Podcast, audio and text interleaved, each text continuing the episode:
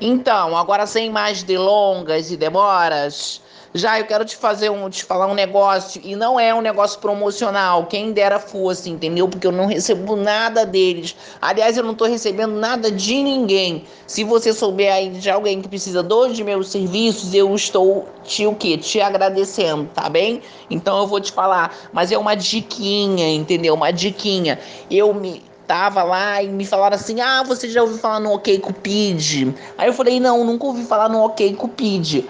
OK separa Cupid. Cupid.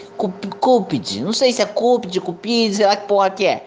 Aí é um aplicativo assim, ainda não tem em português, então eu fico sofrendo que aí eu tenho que ir lá no Translator, aí Translate e volto, Translate e volto, Translate. Mas você, você que é intelectual, você que sabe vários idiomas, você não vai ter problema nenhum com isso. É um aplicativo que de relacionamento, entendeu?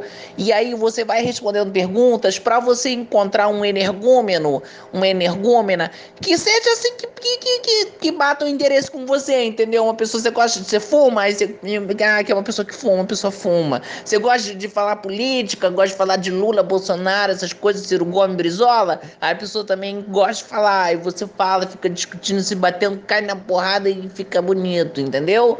tudo isso aí que tem várias perguntas que a pessoa faz, tem, tem a coisa da religião, vai no terreiro, vai no, no, no, no candomblé, vai no, no, no, no, Bispo Macedo, vai no, no, no Papa Francisco, o que que é, o, o Fábio de Mello, tudo isso pergunta, aí você responde, dá um match, um cruzamento, aí descobre a pessoa ideal para você, achei uma maravilha, hein?